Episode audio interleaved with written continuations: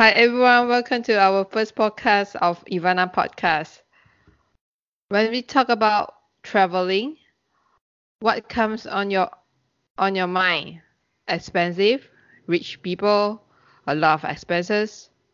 In most of our mindset, we always think that traveling is all about spending and hardly related to cost saving.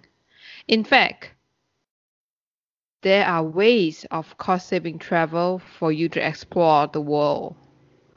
This cost saving way doesn't mean that you will have a low quality experience, but one can experience more and be like a local. In normal traveling expenses, other than transportation expenses, accommodation expenses become most part of our expenses. What if we can save the accommodation costs and stay with locals? By doing this, you not only can save money, at the same time, you can mix with the locals and understand more about their cultures. For those who know me, they will tag me as a travelholic. Last year alone, I have traveled three to three countries. Australia, New Zealand, and Vietnam. They have taken 40 days of holiday. Besides, I have traveled alone twice in Taiwan by couchsurfing.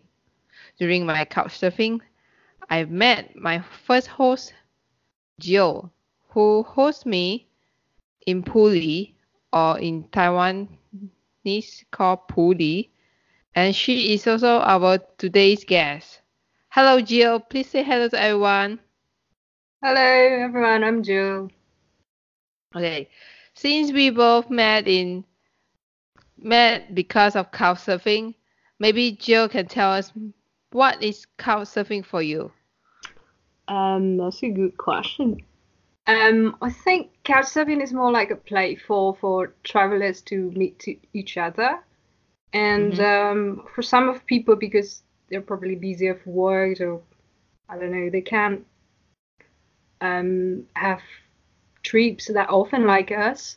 So um, some people they'll use couchsurfing as the way to meet travelers. So um, I think uh, it's quite amazing that for people they can open their houses to travelers probably they haven't met before and they just share their life with you and I think it's amazing and generous. Yes, great.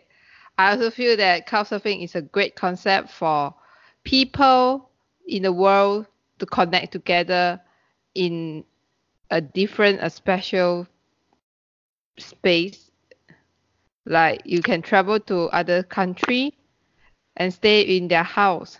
That's a great idea. Or you can host the people around the world to at meet you at your house right? Yes, that's true. Okay. So for me, I have only traveled couch surfing two times during my solo trip in Taiwan.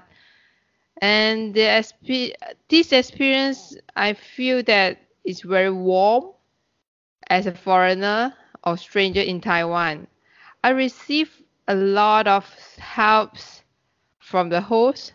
Some lend me bicycle, some bring me out or visit some places, special places or very local places that only that local would know, not tourists, and experience some of the local food like chou tofu and so on.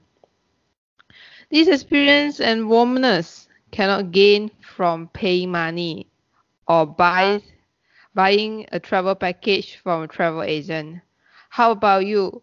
Jill, how you start couchsurfing?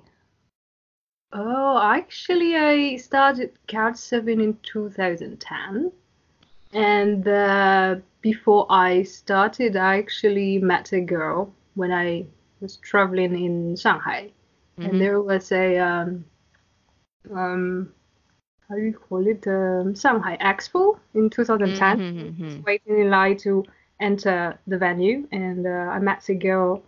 She was from originally from Sichuan, and she traveled okay. way from Sichuan to Shanghai with her friends through couchsurfing and hitchhiking.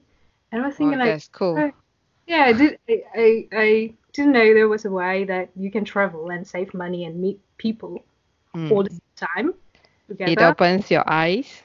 Yeah, yeah. So um, I was thinking, yeah, maybe that's the way I can start it and meet some foreigners in Taiwan. So uh, once I got back in Taiwan, I just started uh, couch surfing. So um, the I think the first few things I did was um, participate in activities, then hosting travelers. But after I graduated from university, uh, I host few people, and after that, because of the busy work, so I stopped. And Mhm. uh, after a few years, I started again because um, I became a traveler again in um, foreign countries. So after that, that means you first being a host. After that, you become a couch surfer, right? Yes, uh, but uh, when I was in Taiwan, I also um, used couchsurfing to stay and meet uh, local people, foreigners in Taiwan. Oh, Uh, as a sorry, as a traveler. oh, that means different province that you go, you will couch surfing to, even in Taiwan, right? Yes. Okay.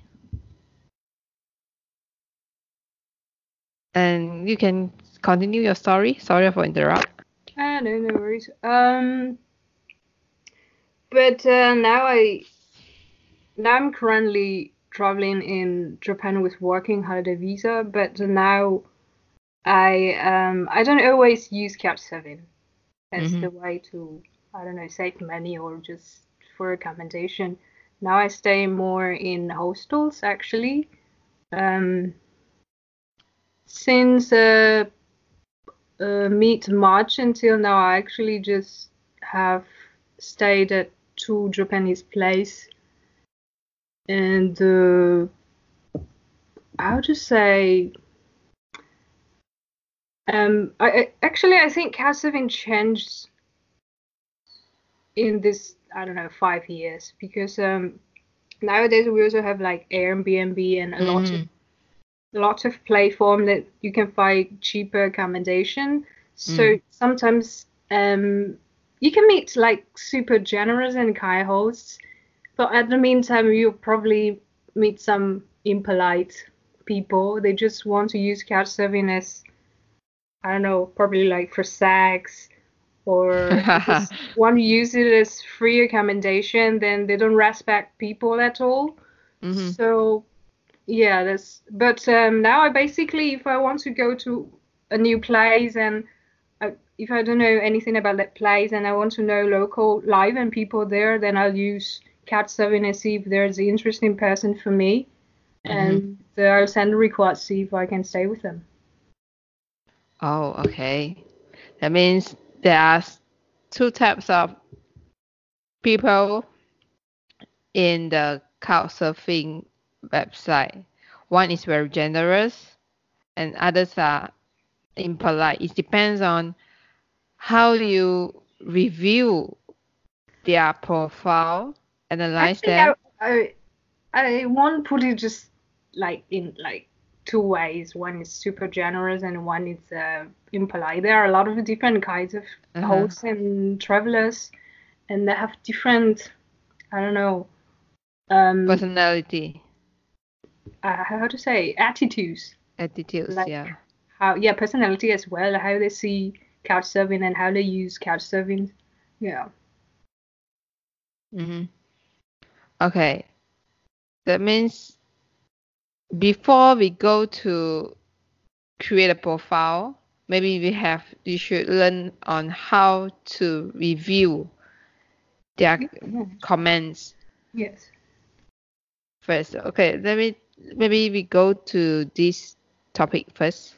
Oh yeah. It's sure. about how we know that that person in the profile Yes. that or the host is is a generous one or because we also concerned about our safety Yes. during the traveling we don't Yes. want to to Yes. find certain host that is impolite or for other inferior Mm-hmm. uh, inferior purpose or other other kind of purpose to host us. So, in your opinion, how do you select the host during couchsurfing? Uh, yeah, I, I think safeties are always the first Mm. thing that uh, Mhm. like you, you definitely have to protect yourself in especially in a foreign country. Uh, for me personally, basically, I'll just read those references and reviews, and also the um, introduction. But I have to say, sometimes it's really hard to tell if someone is good or bad just through a profile. Mm. So um, usually what I do it's because you can choose like uh, preferred gender to host.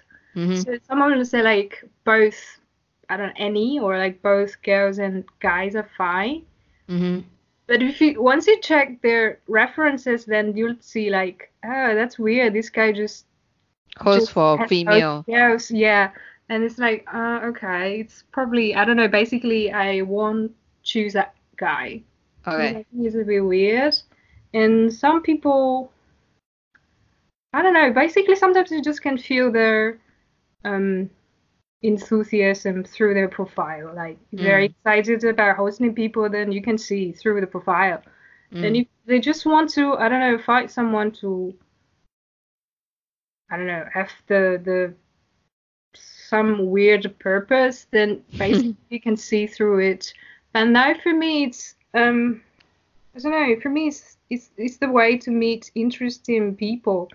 So if I see the profile is interesting for me, then I basically I would send the request. Or um, if this guy is having a I don't know interesting life, then to know this person as well. Mm. Okay, for me, I also have in asking someone who has very who have a lot of experience in couchsurfing before. She shared with me her tips. If a profile that she she view through is no comment at all. Maybe he started the couchsurfing since 2010, but until now 2019, still no any comment at all from the profile. Yeah. That means this person is suspicious. So it's maybe he hosts a lot of people before, but do you think maybe he do something to the how to say to the couch surfer yeah. or he do something impolite to them so that although he hosts a lot of people but no one dare to write a comment to him because if someone write a negative comment to him he will maybe write another negative comment to their person too. It will hurt both parties. So some of the people will just straight away skip the comment. Then this person is very suspicious and don't go to request a host from him or her.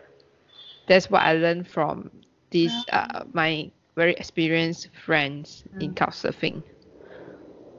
But from my personal experience, because I stopped couchsurfing for Mm. like years, then Mm. after that I started traveling again. So I started couchsurfing again. So I'll have like I don't know, like four, five year suspended on couchsurfing. Uh-huh. Yeah, would it be suspicious for you? No, because you previously you have some good comment there.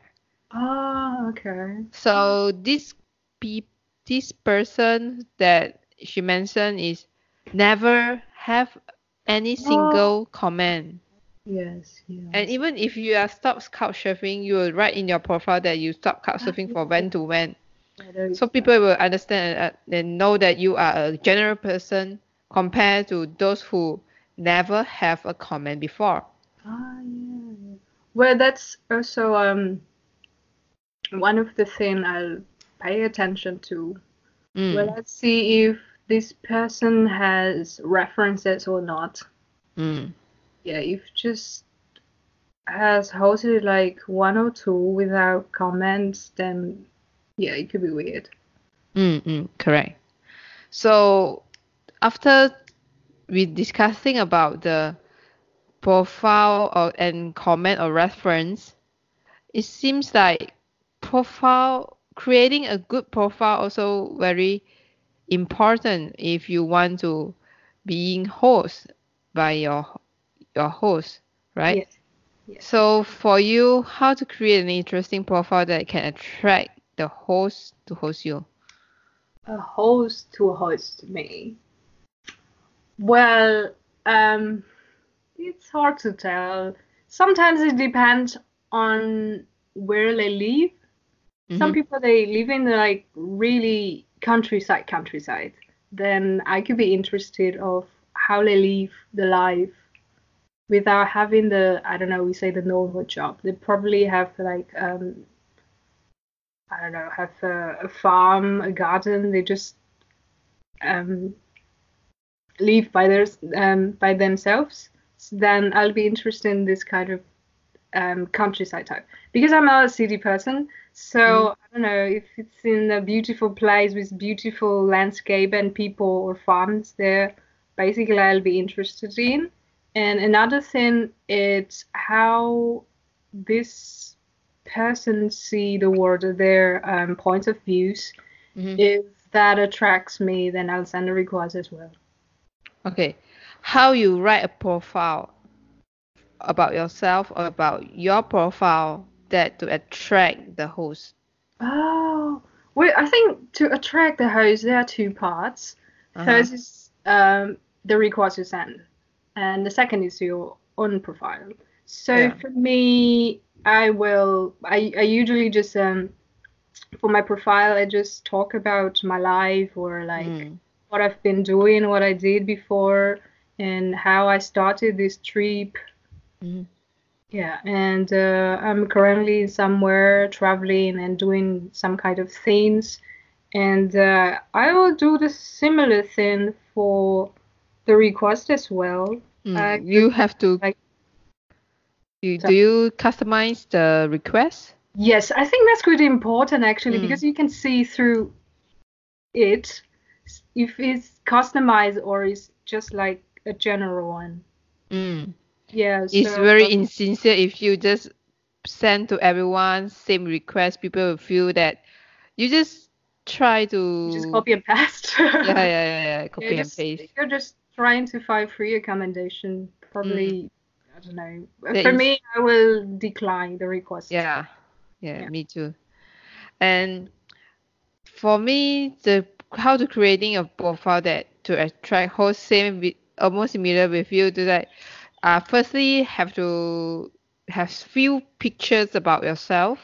Ah, yes, that's it. hmm And then try to describe yourself as interesting and if possible, have passion to travel and learn some others' culture so that and then you have can show your identity, your personality in your profile so that people will read and understand, oh, you are such a person, good person or like traveling and then friendly so that people will like to be befriend as you for and try to know you more so that they like will how to say they will attract from your profile to learn to learn more from you so that they will host you is that the correct way Yeah, yeah, yeah, yeah. It's, it's, it's a good way to say. I, I think people on couch couchsurfing, um, we all like traveling, so Mm. we all like meeting people. exchange So- opinion Yes, and like traveling. cultures and food is it's it's um it's really important for me. So I when I visit uh, someone's place, I always say like, ah, is it possible that we can have like lunch or dinner together, or I can cook? Mm. Then uh, I'll probably learn how to cook a new dish from this foreign country. Mm. So so yeah, it's also a thing. Then um, I think during staying at someone's place, well, you finally got a chance to meet this person and this culture and this I don't know local life. Basically, I'll try to spend more time with the hosts. Mhm. understand more about him or her. Yeah. the place. Yeah, because Yeah. when you're traveling, you know, traveling alone, it's sometimes it's really lonely, and especially with the language barrier, Mm. um, as a foreigner, it's hard to know um, a new culture or a new place sometimes. So I think couchsurfing is is it's a good way to know more. Um, Yeah. a place in depth Yeah, yeah, correct. their I don't know their daily lives alike. Mm. Like I visit you in Puli before, that you bring me to the paper church Ah, the paper. and and the tea farm. yes. It's very interesting to meet the local that they're doing such a passionate job Uh, for their the, the thing is actually I was born in southern Taiwan and moved to Central for almost 10 years for Mhm. study and work. And during this stay in in I don't know I'll call it uh, countryside, uh, which Mm. is uh, it's also a tour attraction which called uh, Sun Moon Lake Riyuetan. mm, and uh, I met lots of farmers, residents there. They're really generous and they always get along with the nature and other people, and that really touched me. mhm. And I just want to know that other people or foreigners to know how beautiful the place is and like how wonderful the people are. So, and I'm pretty interested in tea. So when guests come, I always show them around and to know my friends and and I just want to show them how I feel about this place and I wish them can can feel the same way like me. Mhm. So that's how I how to say how I um, show people around how I think of, um, how to take care of my guests just through the way um, how we live there. That's what uh couchsurfing for, right? You can Yes, yes. for me I appreciate a lot that you as a host bring me bring me out to their local place and farm to have a look. It's a very special experience for me too. Mhm. And I think that's that's the experience that I can gain from couchsurfing, not other place. I feel that it's Yeah. very special. yeah, yeah. I think so too. Yeah, yeah that's that's amazing. Okay, I think from this chat conversation, I think the audience will learn a lot of learn a lot of uh, couchsurfing things like how to write a profile, how to review, what is couchsurfing for. And I think that's all for the first episode. Thank you, Jill, Thank you. Thank you for having and, me. and thank you for your time um, and sharing. I hope to see you soon. Every season. Okay, bye. Bye. Thank you.